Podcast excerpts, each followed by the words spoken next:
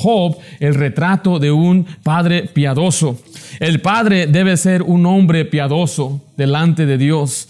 Y bueno, lo que más necesitan nuestras familias es eh, que, vean a un padre piadoso. Cuando hablamos de piadoso, estamos hablando de un hombre que busca agradar y hacer la voluntad de Dios. Eh, busca las cosas de Dios. Eh, busca primeramente el reino de Dios y su justicia. Tiene su mirada en las cosas de arriba, en las cosas eternas. Bueno, es lo que más necesita cada familia y la iglesia necesita padres piadosos. Yo le digo esto al varón, varón, no espere tener hijos piadosos si usted mismo no es piadoso. Yo sé que hoy es el Día de los Padres, ahorita les vamos a aprender cómo ser un buen padre. Esto es algo que su servidor, todos necesitamos.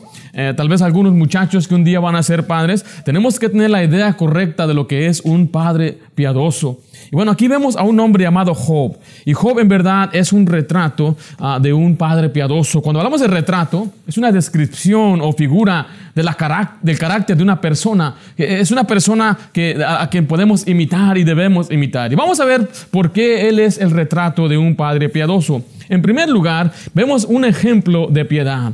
Vemos un ejemplo de piedad. Dice Job 1.1 de esta manera, Hubo en tierra de Uz un varón llamado Job, y este hombre, disculpe, y era este hombre, ¿qué dice hermanos? Era perfecto y recto. Después dice temeroso de Dios y apartado de mal. Cuando hablamos de ejemplo, estamos diciendo que es una actitud o comportamiento digno de ser imitado. Job era un hombre, es un hombre digno de ser imitado, porque vemos ahí que él era un hombre perfecto y recto.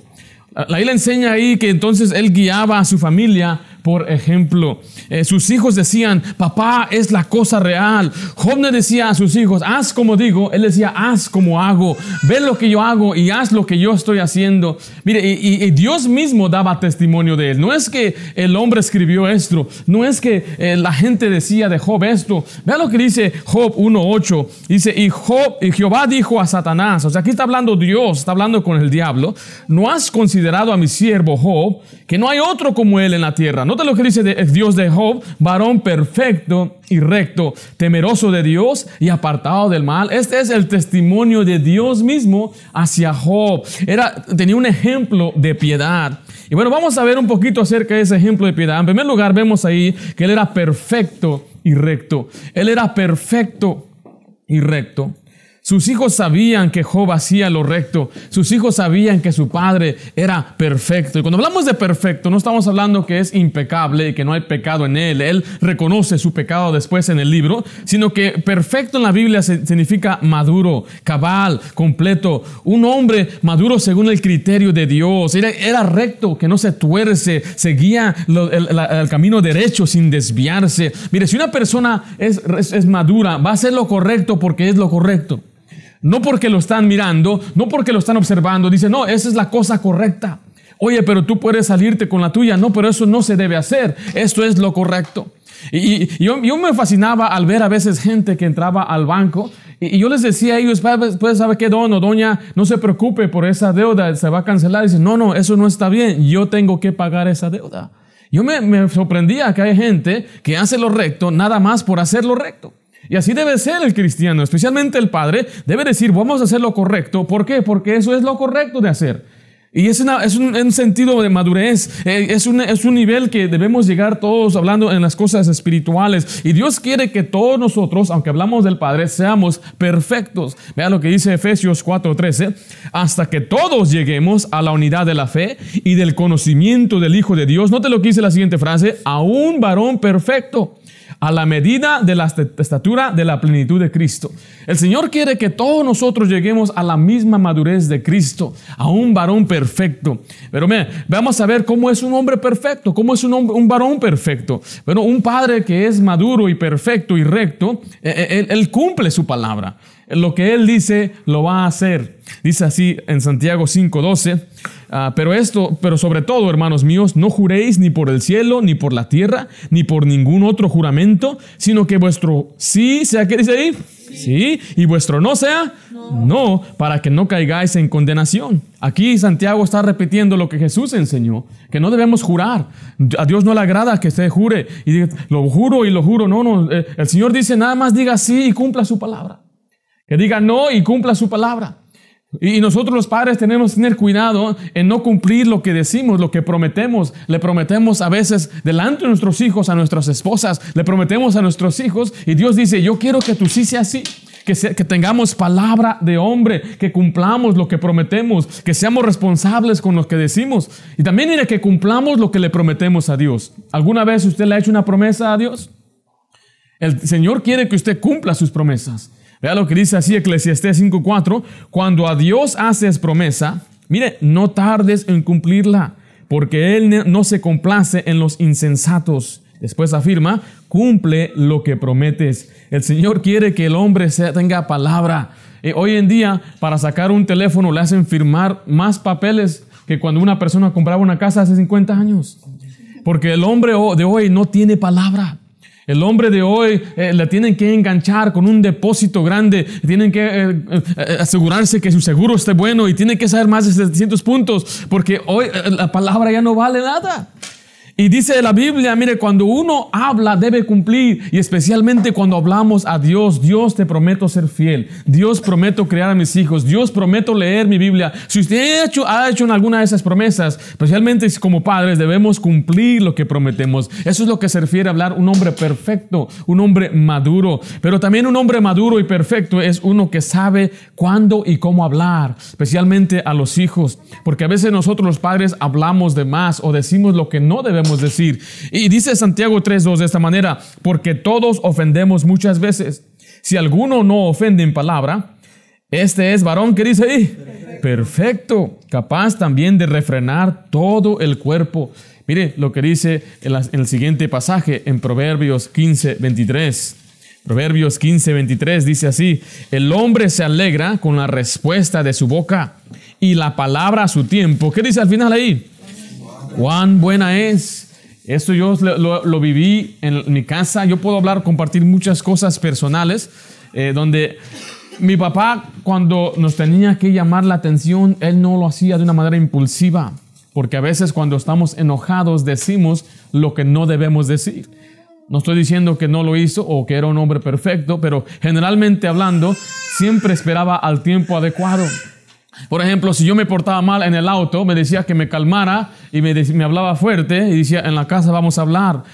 Y pasaban horas, íbamos a la iglesia, eh, pasábamos el servicio a escuela medical, a la tarde, finalmente llegando a la casa en la noche, ven conmigo a la mesa. Y él sacaba su Biblia y me decía esto y esto y aquello, lo que hiciste.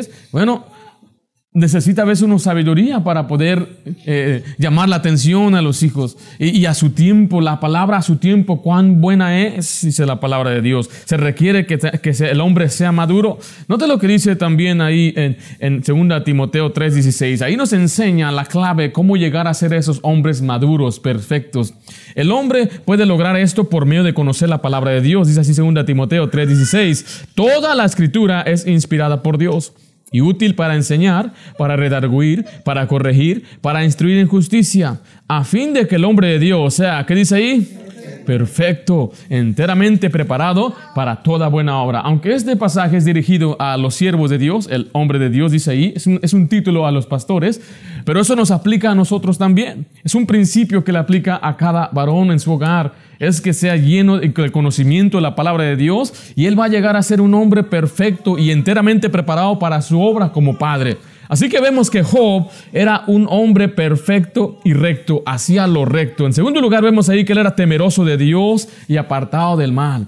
Era temeroso de Dios y apartado del mal. Estamos mirando que él era, tenía un ejemplo de piedad.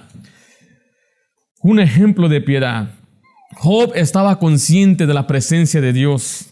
Por tanto, él se apartaba del mal. Esto va a la mano. Cuando uno tiene temor de Dios, se va a apartar de las cosas malas. Y sus hijos sabían eso. Sus hijos sabían, papá es temeroso de Dios, por eso él no anda en el mal. Mira, hace unos años fuimos a un parque de atracción y entrando por la línea, pues nos dimos cuenta que la edad era de tres años para que no nos cobraran. Y mi hija acababa de cumplir cuatro años. Apenas tenía una semana de cuatro años. Y ahí eh, entró la tentación y decir, pues hay que ahorrar de un dinerito y decir, pues que nada más tiene tres años. Y, yo hasta lo consideré, lo voy a ser honesto, consideré, pero me puse a pensar, porque lo que a veces hacemos le decimos al niño, di que tienes tres, di que tienes, pero dice, no, yo tengo cuatro, di que tienes tres. Tú nada más di que tienes tres. Y si le preguntan a la esposa, esposa, tú di, que tiene tres. Pero me dio el temor de Dios. Y ¿qué va a pensar mi esposa de mí? ¿Qué va a pensar mi hija de mí? Y, le estoy diciendo, no, no estoy dando un ejemplo, un buen ejemplo mío, porque batallé. La cola era, duramos como cinco minutos. Estamos hablando de la entrada de 110 dólares y no hay un descuento por ser niño. No es como algunos lugares que dicen te cobramos 30 por adulto y 15 por niño. Aquí era corte parejo. El lugar más feliz del mundo. ¿Y sabe qué? Tuvimos que pagar. Le dije, pues ese es el precio, no puedo yo mentir. Es más, nuestra cuñada estaba con nosotros y podíamos decir, pues es la hija de ella. ¿Qué te ríes, hermana? Mi esposa. Mire, el temor de Dios es más que simplemente tener respeto a Dios. Ese es el principio. Algunos respetamos a Dios y le obedecemos por respeto y eso es bueno, pero también debemos estar conscientes de que Dios está observando, evaluando todo lo que hacemos, todo lo que decimos, todo lo que pensamos y Él va a recompensar o Él va a castigar. Dice Proverbios 15:3, los ojos de Jehová están en donde? En todo lugar. Mire, mirando a los malos y a los buenos, mirando a los malos, lo que hace la maldad las cosas que el hombre ve, las cosas que el hombre está haciendo, que son malas y desagradables, Dios va a castigar. Pero qué bendición, Dios también ve a los buenos. Cuando el hombre lee su Biblia, cuando el hombre ora, cuando el hombre responde bien, cuando el hombre está haciendo lo que debe hacer, Dios también observa eso. Y Job era un hombre temeroso y apartado del mal, haciendo lo correcto. También Dios sabe lo que decimos. Dice así en Salmo 94, 9, el que hizo el oído. ¿Qué dice después ahí? no oirá. El que formó el ojo no verá. Mire, Dios mismo hizo el ojo. Él mismo hizo nuestros oídos. Y usted cree que Él no va a ver lo que vemos, no va a escuchar lo que escuchamos. Por eso el temor de Dios nos va a ayudar a apartarnos del mal. Así dice Proverbio 16, 6. Dice, con misericordia y verdad se corrige el pecado. Y con el temor de Jehová, ¿qué hacen los hombres? Se apartan del mal. Es con el temor de Dios que el hombre se va a apartar de hacer el mal, porque dice, Dios me está observando, Él me está analizando, me está evaluando y Él me va a pagar conforme a mis obras y mis hechos. Por tanto, pues me voy a apartar del mal. Va a la mano el temor y apartarse del mal. Llega al punto que usted llega a aborrecer el mal. Dice Proverbios 8:13, el temor de Jehová es aborrecer el mal, la soberbia, la arrogancia, el mal camino y la boca perversa aborrezco. Cuando uno llega a temer a Dios, empieza hasta a odiar el pecado que hace uno. Cuando comete un pecado se enoja, ¿por qué lo hice? Oh, ando mal. En cambio hay tal vez algunos que cometen pecado y dicen, pues ya, ni modo, ahí se va. E, eso fue una mentirita blanca. No, dice la ahí que él aborrece la boca perversa, la soberbia, la arrogancia. Y así era Job. Job aborrecía estas cosas. Lo que los hombres necesitan también es aborrecer el pecado inmoral. Y debemos nosotros tener una mente pura. Note, note un ejemplo tremendo de Job. En Job 31.1 dice, hice pacto con mis ojos. ¿Cómo pues había yo de mirar? ¿Qué dice ahí? A una virgen. Está diciendo, ¿cómo yo voy a ver a una mujer y codiciarla en mi corazón? Hoy en día los hombres tienen una gran prueba de vivir una vida pura, porque donde quiera que vamos, nosotros varones somos enfrentados con tanta inmoralidad y perversión, desde letreros, la televisión, internet, en el trabajo y, lamentablemente a veces hasta en la iglesia. Y nosotros tenemos que mantener una mente pura y ser un ejemplo, porque nuestros hijos están mirando. El Señor no quiere que usted y yo fracasemos en el lado moral. Y quiero decir, varón, lo que más destruye los hogares y las iglesias es el pecado moral que una persona cometa un pecado inmoral, muy horrible. Y tenemos que ser ejemplo. Había un muchachito, y lo he contado aquí antes, hace mucho tiempo, pero había un muchachito que pues era travieso y agarraba lo que no, se portaba mal y su papá le decía, hijo, están mirando. ¿Quién, papá? Dios te está mirando. Y miraba que el niño se estaba trepando sobre la casa. A los muchachos les gusta subirse al techo de la casa. ¿Eh, y, le decía, hijo, bájate, te están mirando. ¿Quién, papá? Dios te está mirando. Y el muchachito iba a la tienda y miraba que empezaba a comerse las uvas allá en Northgate. Y decía, hijo, te están mirando. Entonces, donde quiera que el muchachito hacía algo malo, el papá luego lo decía, hijo, te están mirando para que tuviera el temor de Dios. Dios te está mirando, hijo. Dios te va a castigar, hijo. Bueno, pasaron los, eh, los días y un día estaban pasando por la carretera y miró una parcela. Y la parcela tenía algún fruto, tal vez algunas manzanas. Y él se, estacionó y dijo, se subió la cerca. Dijo, mi hijo, si alguien viene, me avisas. Ok, papá. Y empezó a cortar las manzanas. Papá, te están mirando. ¿Quién, hijo? ¿Quién? Dios te está mirando, papá. No podemos nosotros enseñar a nuestros hijos que hagan lo que decimos. Tenemos que enseñarnos que hagan lo que hacemos. Por eso Job era un buen ejemplo en piedad. En segundo lugar, vamos a ver que Job tenía una prioridad para su familia. Vamos a ver su prioridad de su piedad para su familia. Una prioridad de su piedad para su familia. Aquí estamos hablando ahora de prioridades, de lo que viene primero. Dice así Job 1.5, y acontecía que habiendo pasado el turno los días del convite, está hablando cuando sus hijos se juntaban para comer, Job enviaba y los santificaba y se levantaba de mañana y ofrecía holocausto conforme al número de todos ellos, porque decía Job, quizá habrán pecado mis ojos, mis hijos, y habrán blasfemado contra Dios en su corazón. Mira, lo que más le importaba o interesaba a Job era la vida espiritual de sus hijos. Mire, su prioridad no era algo terrenal, aunque mire, no hay nada mal en las, en las cosas terrenales con tal de que no sean en contra de los principios de Dios. Pero a Job le importaba más que ellos fueran eh, hombres piadosos como él, que sus hijos siguieran sus caminos. Eh, su prioridad es, no era que tuvieran una buena educación. Eh, su, su prioridad no era que tuvieran una buena carrera. Eh, no era dejarles una herencia o tesoros, no era dejarles posesiones o propiedades, no era dejarles un negocio. Vemos que Job era un hombre de negocio y tenía mucho dinero, pero su prioridad era que ellos conocieran a Dios, que crecieran los caminos de Dios, que sean hombres y mujeres piadosos. Y le digo, no hay nada mal en lo que acabo de mencionar. Una buena educación, eh, que tengan un buen negocio y que sean exitosos aquí en la tierra, pero que venga primero, primero las cosas de Dios. Esa era su prioridad, que ellos estuvieran bien con Dios. Dice así Juan, tercera de Juan, versículo 4, dice, no tengo yo, mire, mayor gozo que este, el oír que mis hijos andan en la verdad. Mire, ese es el más grande gozo de un cristiano piadoso, de un padre piadoso, es ver a sus hijos andar en la verdad.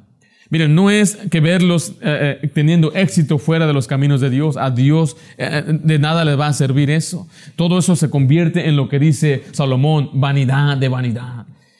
Salomón era un hombre que tenía mucha fama, mucho dinero, mucha riqueza, siervo, y se agasajó su carne con todo. Dice, todo lo que él deseaba lo compraba. Pero dice al final, pero aborrecí por tanto la vida. Él odiaba su vida. ¿Sabe por qué? Porque él no andaba en la verdad. Entonces, nada sirve a los ojos de Dios que tengamos hijos exitosos, exitosos a los ojos del mundo o al criterio del mundo. Lo que el Señor quiere es que tengamos hijos que anden en la verdad. Y si Dios les da éxito encima de ello, eso ya, eso ya es adicional. Es una tremenda bendición. Oh, yo quisiera que mis hijas vivieran bien. Y si ellas se casan con siervos de Dios, qué bendición. Si se casan con un hombre que ama a Dios y él tiene un tremendo negocio y me invita a su casa y me invita el barco y todo, qué bendición. Ese mi, mi yerno me cae bien. Y si ama al Señor y anda en la verdad, pero si un día mi, hija busca las cosas del mundo y se casa con un hombre exitoso que no ama a Dios, que no quiere a Dios, que no honra a Dios, no va a la iglesia, no lleva a sus hijos y es un incrédulo, de nada me va a agradar que tenga una hermosa casa, que tenga un gran carro, que tenga dinero en el banco. Eso no me va a agradar, no me va a llenar, no me va a satisfacer. Porque el más grande gozo que el Señor quiere que tengamos para nuestros hijos es que ellos amen y sigan los caminos de Dios que sirve? La Biblia dice que el hombre ganara el mundo y perdiera su alma. Yo no quisiera que mis hijas ganaran el mundo y perdieran su alma. Ahora, si ellas ganaran a Cristo y tuvieran todo y el Señor les da otras bendiciones, estoy dando un equilibrio, no estoy dando un extremo. No estoy diciendo que el cristiano debe ser pobre, aunque la mayoría a veces somos. Tampoco estamos diciendo que Dios va a bendecir eh, eh, económicamente a todos. No, tenemos que ver que sí, tenemos que trabajar, debe haber academia muchas veces, tenemos que ver estudio, pero sin dejar ni abandonar a Dios. Y esa era la prioridad de Job. Dice que todos los días él hacía sacrificios por ellos. Escribo ahí, santificaba a sus hijos santificaba a sus hijos. La palabra santificar significa hacer santo, consagrar, dedicar, encaminar a una vida piadosa. Y es lo que él quería, quería que sus hijos fueran piadosos. Por alguna razón Dios bendijo a Job y tenía muchas bendiciones y es porque él era perfecto y recto, temeroso de Dios. Y él decía, pues mis hijos no nacieron con estos principios, se les tiene que enseñar y se requiere enseñanza. Vea a otro hombre llamado Abraham en Génesis 18, 19, cómo él instruyó a sus hijos. Dice, porque yo sé que mandará a sus hijos, hablando de Abraham, y a su casa después de sí, que guarden el camino de Jehová, haciendo justicia y juicio, para que haga venir Jehová sobre Abraham lo que habló acerca de él. Abraham es otro hombre de riquezas, un hombre que también tenía en abundancia, un hombre poderoso. Y este hombre dice que mandó a sus hijos, mire, y a los hijos de sus hijos eso requiere instrucción entonces, que el padre instruya a sus hijos, hijo, sigue el camino de Dios, sigue los caminos correctos, aquí va la senda verdadera, aquí hay gozo, aquí hay paz, aquí hay seguridad. Me gusta el pasaje que dice que el que es justo y teme a Dios, aún sus enemigos están en paz con él.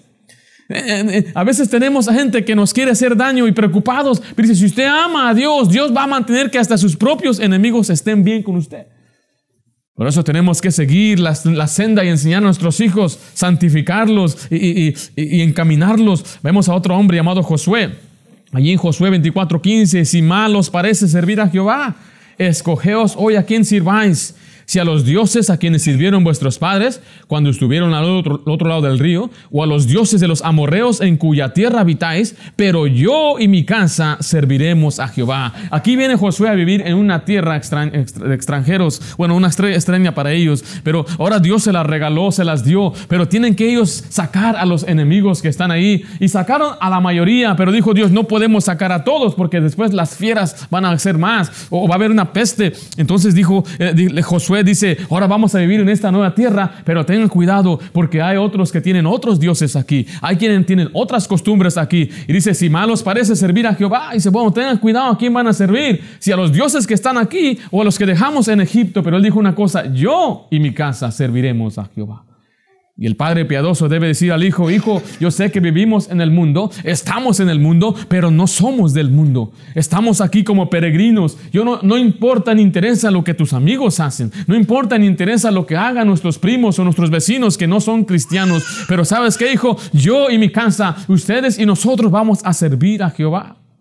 Así es como se enseña y se encamina a los hijos. Mire, yo he visto muchos padres que son piadosos son buenos, serviciales, aman al Señor, pero les hace falta entender que es su responsabilidad instruir a sus hijos. El padre tiene el derecho de decirle, hijo, sigue mis caminos, miren tus ojos por mis caminos, dice Proverbios 23, 26. Así que si hay muchachitos aquí, su, su deber es obedecer a papá. Cuando papá dice, vamos a la iglesia, let's go, daddy. Come on, I'm ready. Ya tengo mis zapatos listos, ya están bien shineados. Ya estamos listos para ir a la iglesia. Y que diga el papá que se levante temprano y sea el líder el que lleva adelante la familia. No solamente lo santificaba, pero él oraba por sus hijos. Él oraba por sus hijos. Dice el pasaje que leímos ahí en, en Job, Job decía, quizá habrán pecado mis hijos y blasfemaron contra Dios en sus corazones. Se levantaba de mañana, hacía holocausto, intercedía por ellos. El Señor manda que oremos unos por otros. Santiago 5:16, orad unos por otros para que seáis sanados. La oración eficaz del justo puede mucho. El orar por otro se, llama un intercesor. Es un creyente que se pone en la brecha a favor de otro y lucha en oración por aquella persona que le interesa y quiere que Dios le visite y Dios le toque. Mire, y el padre debe orar por sus hijos. Esto es algo que muchas madrecitas hacen. Oh, yo he visto, escuchado muchas mamás orando por sus hijos. Pero tal vez no es algo que el nos hace falta a nosotros padres hacer un poquito más, orar por nuestros hijos. ¿Quién va a hablar a Dios delante de, eh, eh, eh, quién va a ir a llevar a nuestros hijos delante de Dios si no somos nosotros padres? Un trabajo del padre es ser el sacerdote del hogar. El sacerdote es el que habla a Dios de parte del pueblo. Y en este caso, como todos somos sacerdotes, el padre puede ir delante de Dios y decir, perdona a mis hijos, perdona a mi familia, te ruego que obres en el corazón de mi hijo. Dice ahí Colosenses 4.2, perseverad en la oración, velando en ella con acción de gracias. Y, usted debe orar para sus hijos, por sus hijos. Mire, porque el hijo, especialmente aquí en Estados Unidos, llega a una edad donde él piensa, es mi vida, es my life. I want to do what I want to do. I want to go here, I want to go here. Y empieza a decir, y eso, eso es algo que se ve muy común aquí, donde ya el consejo del padre es como cualquier cosa le importa más lo que dicen los amigos, muchas veces le importa más lo que dice el maestro de la escuela pública o de la universidad que lo que el padre dice. Dice es que tú eres anticuado, tú no tuviste educación, tú eres del otro lado del río y tú no sabes lo que está pasando aquí, aquí las cosas son diferentes. ¿Qué debe hacer el padre entonces si el hijo ya cierra y no quiere escuchar al padre? Bueno, yo escuché esto y lo repito, eh, usted puede hacer más por su hijo orando por él que hablando con él. Usted puede orar y orar que Dios transforme su corazón y le dé inteligencia, porque la ley nos enseña a través de la escritura que podemos orar para que Dios le dé conocimiento de su voluntad, que Dios le, ayude a entender eh, y tenga sabiduría e inteligencia espiritual. Esa era la oración de Pablo siempre para los nuevos creyentes. Vea lo que dice Filipenses 1, 9 al 11. Y esto pido, ¿en qué dice ahí? En oración vemos la petición de Pablo para nuevos creyentes y eso lo podemos aplicar nosotros a nuestros hijos. Dice que vuestro amor abunde aún más y más en ciencia y en todo conocimiento para que aprobéis lo mejor a fin de que seáis sinceros e irreprensibles para el día de Cristo llenos de fruto de justicia que son por medio de Jesucristo para gloria y alabanza de Dios. Note que está diciendo, yo quiero que ustedes crezcan en conocimiento. La palabra ciencia es el conocimiento de Dios. Dice después que ellos puedan aprobar lo que es mejor. Es poner a prueba eh, eh, las cosas y, saber escogerlas lo mejor. Porque el muchacho puede escoger ya a una edad lo que debe hacer. Y dice, voy a escoger este camino o voy a escoger este camino. Bueno, este camino me da beneficios económicos, académicos. Este camino, camino me da beneficios espirituales y a lo largo me va a dar beneficios eh, eh, académicos y, y, monetarios, económicos. Y el joven debe optar por este camino, por el camino que es mejor. Pero a veces nosotros padres no podemos ya guiar a nuestros hijos porque dicen, no, yo quiero ir por acá, papá. Pero mi hijo por acá, no, papá, mejor por acá. Entonces, ¿qué debemos hacer? Orar, que ellos puedan aprobar lo que es mejor. Cuando hablamos de aprobar es analizar algo. El ojo entrenado no sabe la diferencia muchas veces en lo real o lo irreal. Eh, eh, ¿Algunos de ustedes han, le han dado un billete falso? Y usted no sabía y usted muy contento. Estaba en el banco y vino un señor bien contento. ¿Cómo le fue hoy, señor? Vendía en, ah, ¿cómo se llama? Donde venden en las calles la gente, ah, no es Herbalife, es uh, Amway. Y, venía, depositaba 15 dólares, 20 dólares, pero este día vino bien alegre, que vendió mucho, vendió 300 dólares y andaba muy contento y quería depositarlo. Dije, Señor, cada uno de estos billetes es falso. 300 dólares de materiales, bueno, devuélveme pues el dinero. es ilegal que yo le devuelva a usted el dinero. Yo tengo que reportarlo y tengo que quedarme con el dinero. Y miré cómo el Señor se andaba quebrantando. 300 dólares, tanto esfuerzo. Alguien vino y le dijo, aquí dame todo, todo lo que tienes ahí. Y no supo él discernir lo que era lo, real. Había un compañero en el trabajo donde mi hermano trabajaba y él compraba vidrio, cristal, esos, esos vasos para tomar agua. Él iba aquí a esas áreas de Orange Hills, iba donde se moría algún viejito y los hijos empezaban a vender todo lo que estaba ahí en el garage. Y él miraba ahí unos vasos y decía, ¿cuánto quieres por esos vasos? Llévatelos por 10 dólares, sin saber que esos vasos valían miles de dólares. Dice que él había comprado vasos de 15, una caja de 15 dólares y las vendió en más de 10 mil dólares. Él usaba un lentecito así y lo miraba y tenía libros y traía los libros y los abría. Mira, este cristal fue en Alemania de 1800, no sé qué tanto. Y dice, este tiene mucho valor. Otros van y compran pinturas. Ya llevas esa pintura de este parquillo viejo. Después las venden por mucho dinero porque no saben, no saben aprobar lo que es mejor. Yo quiero que mis hijas aprueben lo que es mejor, especialmente cuando se trata de una pareja, cuando venga un muchacho que ella, ella pueda aprobar, porque yo no voy a tomar la decisión por ella. Yo no voy a decidir, tal vez le puedo decir, pues observa esto que está haciendo y mira cómo se porta, pero ella va a estar llena de tanta emoción y palomitas en el estómago y decir, es que yo lo amo, he's cute. Yo quiero que ella pruebe lo mejor y escoja a un hombre que va a ser piadoso, que ame a Dios. No importa si no tiene un parecer bonito, no importa si está eh, eh, eh, no, no muy fuerte o muy... que no, o sea, que esté feo, pues, no importa eso pero que sea uno que ame a Dios, que nuestros hijos escojan el mejor camino, el mejor estudio, el mejor trabajo, que nuestros hijos escojan lo mejor para ellos. Ahora, si no oramos por nuestros hijos, eso es algo muy terrible. Es lo que dijo Samuel allí en primer libro de Samuel 12:23. Así que lejos sea de mí que peque yo contra Jehová. ¿Cómo vas a pecar, Samuel? Dice ahí, cesando de rogar por vosotros antes os instruiré en el camino bueno y recto. Dice, lejos sea de mí que yo deje de orar por ustedes. El padre debe orar por sus hijos, mire, todos los días.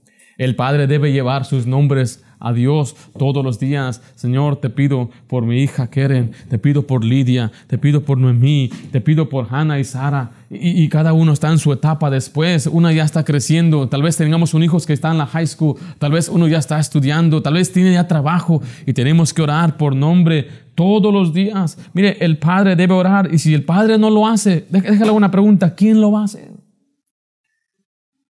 ¿Habrá una persona orando por sus hijos de perdida una? Qué pena si es nada más el pastor. Pero deberían los padres orar por sus hijos. Vimos ahí en primer lugar un ejemplo de piedad, en segundo lugar una prioridad de su piedad para su familia y por último vamos a ver una piedad constante. Una piedad constante. O sea que él era piadoso en las buenas y en las malas. Él era piadoso aunque le iba bien, aunque le iba mal. Dice Job 1.5 al final, nada más la última frase. Dice ahí, de esta manera hacía, ¿cuándo hermanos? Todos los días. Vemos que él era constante en su piedad, era constante en, en, ser recto y perfecto. Era un hombre que no se doblegaba, era inquebrantable. Escribo ahí letra A, de esta manera hacía todos los días. De esta manera hacía todos los días. ¿Qué hacía todos los días? Oraba por sus hijos todos los días. ¿Qué hacía todos los días? Hacía sacrificios. ¿Qué hacía todos los días? Daba un buen ejemplo. Dice así Efesios 6, 18, orando, ¿cuándo, hermanos? En todo tiempo, con toda oración y súplica en el Espíritu, y velando en ello con toda perseverancia y súplica por todos los santos. Mire, debemos orar unos por otros, ya como iglesia, por todos los santos, se refiere a todos los creyentes, yo debo orar por sus familias, sus familias deben orar por mí y así entre nosotros debemos orar, pero especialmente nosotros debemos orar por nuestros hijos. Usted va a ver el cambio que Dios va a dar si usted es persistente. Muchas veces queremos orar una vez y esperar que Dios cambie. Déjela una pregunta, ¿cuántos años pasaron sin orar por sus hijos? ¿Cuántos años, especialmente si no conocíamos al Señor, tenemos esa, esa razón o excusa?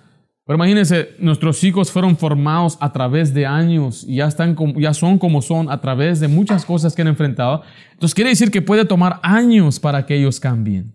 Puede tomar que pase eh, meses para que ellos entiendan. Pero lo debemos hacer todos los días. Y en segundo lugar, dice ahí, retuvo su integridad en medio de la prueba. Él retuvo su integridad en medio de la prueba.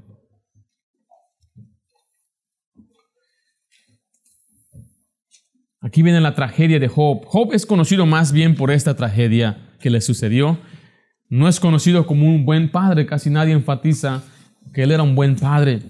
Pero mire, la Biblia dice que el diablo vino a querer a destruir a Job, al padre de la familia. Dice la Biblia que él retuvo su integridad, él fue persistente, él fue constante. Dice Job 2.3, y Jehová dijo a Satanás, esto es después de que ya lo, lo, destruyó. Ahorita vamos a explicar cómo lo destruyó. Dice, ¿no has considerado a mi siervo Job, que no hay otro como él en la tierra? Varón perfecto y recto, temeroso de Dios y apartado del mal. Y dice la siguiente parte, y que todavía retiene su integridad. aun cuando tú me incitaste contra él para que lo arruinara sin causa. Esa frase me impresiona, lo arruinar, arruinara sin causa. Satanás vino y destruyó todo lo que él tenía. Le, eh, Job perdió sus riquezas, perdió sus siervos, perdió a, todos sus hijos en un día. Imagínense, él tuvo que sepultar a 10 hijos en un solo día. Si a veces nosotros nos espantamos cuando nuestros hijos se enferman. Yo no puedo imaginarme, lo siento, hermano, hermana, los que han perdido hijos, pero 10 hijos en un día. Con razón su esposa se amargó, la esposa de Job. A veces juzgamos muy severamente a la mujer de Job porque ella le dijo, pues maldice a Dios y muérete. En un solo día perdió todo. Después le quitaron su salud. Después su esposa se rebeló en contra de Dios y para acabarla vinieron sus amigos a echarle la culpa a él. ¿Fue la culpa de Job lo que le sucedió? Él fue arruinado sin causa. ¿Y me explico? Ahora, eso nos debe dar a nosotros entender que a veces Dios nos castiga por nuestra culpa. Yo creo que es la mayoría de las veces nuestra culpa. Pero aquí vemos el ejemplo de un hombre que fue destrozado, destrozado sin causa, sin culpa. Vean lo que dice también en Job 2.9, ahí es donde leí lo que la mujer de Job dice, la esposa, entonces le dijo su mujer, su esposa, aún retienes tu integridad, maldice a Dios y muérete. Y él le dijo, como suele hablar cualquiera de las mujeres fatuas, has hablado que recibiremos de Dios el bien y el mal no recibiremos. En todo esto, dice la siguiente parte que no pecó Job con sus labios, no pecó, no culpó a Dios, no blasfemó contra Dios, no abandonó los caminos de Dios, le dolió, sí, sufrió, sí, pero maldijo el día que nació, sí, pero no se amargó contra Dios. Eso nos debe enseñar a nosotros que los padres debemos, ser, eh, debemos tener una piedad constante. Porque miren, las cosas no van a ir siempre bien como planeamos, como deseos. Va a haber un cambio de trabajo, vamos a perder el trabajo, vamos a, perder la salud, eh, vamos a tal vez perder un hijo, tal vez va a haber problemas en la iglesia. Y, no abandone usted los caminos de Dios, usted sea constante, siga el camino de Dios. Qué bendición es cuando vemos a un padre enfrentar pruebas y decir, pues el Señor las mandó, vamos a crecer en ellas. Ah, lo que dice Job ahí en Job 13, 15. ¿Por qué él no abandonó? Dice así: He aquí, aunque él me matare, en él esperaré. Está diciendo que aunque él me mate, aunque él mismo me, conduzca a la muerte, yo voy a mantener mi, integridad. ¿Por qué? Porque dice Job 23, 10, él entendía el propósito de Dios. Dice, mas él conoce mi camino. Dice, me probará. ¿Y qué, qué, qué va a salir? Dice, saldré como oro. El oro se purifica con fuego. Y conforme usted queme más el fuego, el, oro, se hace más limpio y más bonito y más valioso. Por eso usa el ejemplo Job ahí. Él me va a probar, me va a pasar por el fuego, me va a pasar por las pruebas. Y cuando salga voy a salir más puro, voy a salir más valioso, saldré como el oro. Por eso nos enseña la Biblia en Santiago 1.3. Esto dice, sabiendo que la prueba de vuestra fe produce paciencia. Dice, eh, debemos tomarlo por sumo gozo cuando nos halléis en diversas pruebas porque el Señor nos está mejorando y el padre de familia debe decir, estamos enfrentando una prueba tremenda y grande, pero no voy a retener mi integridad, voy a seguir los caminos de Dios, no voy a abandonar, porque al final voy a ser más fuerte para Dios. Cuando usted tenga problemas, manténgase en oración. Dice 1 de Pedro 5:7, echando toda vuestra ansiedad sobre Él, porque Él tiene cuidado de nosotros, especialmente varón, lleve sus necesidades a Dios. Yo le digo esto, no se le lleve a su esposa, no le diga a su esposa, no la preocupe, le puede comentar, aquí estamos un poquito cortitos, hay que bajarle un poquito a las azucaritas, hay que cortarle un poquito a salir aquí, eh, sé paciente, entiéndeme, pero no vaya, ¿qué vamos a hacer? ¿Qué vamos a hacer, vieja? No, no, no, no le diga así, dígale amor, no te preocupes, ahorita vamos puro taco del sal, es bueno es bueno para bajar, necesitamos bajar un poquito. Dígale a su esposa, mire, vamos a ayunar en el Señor, no hay comida, pero vamos a ayunar entonces. Y si me muero, dile al diablo que me morí ayunando. Hay que mantener el ánimo y el espíritu feliz en el hogar. Y usted lleve toda la carga. Usted si vaya y llore delante de Dios, Estaba yo leyendo apenas de Ezequías esta semana pasada y le trajeron malas noticias. Y lo primero que él hizo es fue al templo, fue a la casa de Dios a orar. Y después le mandaron malas noticias después y lo primero que hizo es buscó al siervo de Dios, al profeta. Y es lo que debemos hacer varones. Cuando las cosas no van bien, usted vaya a la casa de Dios, usted adore, usted sirva al Señor, dice la isla que él cuando perdió a sus hijos, lo primero que hizo fue adoró a Dios. Pero no sea como aquellos hombres cobardes que cuando vienen problemas se van de la iglesia y de las cosas de Dios. No estoy hablando de esta iglesia, estoy hablando de todas las iglesias. No se acercan a Dios, no van a la, no quieren acercarse al Señor porque están enfrentando una prueba. Dice, voy hasta que se me arreglen los problemas, voy a regresar a la iglesia. No, el que te soluciona el problema está en la casa de Dios. Es el Señor. Acérquese al Señor, escuche eh, la palabra y el Señor le va a fortalecer. Note la última frase, el último pasaje que vamos a leer ahí. Estas, la fe es lo que nos va a ayudar. Tanto, segunda Tesalonicenses 1.4, tanto que nosotros mismos nos gloriamos de vosotros en las iglesias de Dios, porque vuestra paciencia y fe en todas vuestras persecuciones y tribulaciones que soportáis. Está diciendo que es por la fe que estamos soportando aquella persecución y tribulación.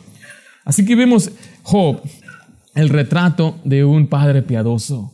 un hombre que dio un ejemplo de piedad una prioridad de piedad para su familia y una piedad constante. Vamos a hacer una oración. Pido que me acompañen, por favor. Vamos a orar.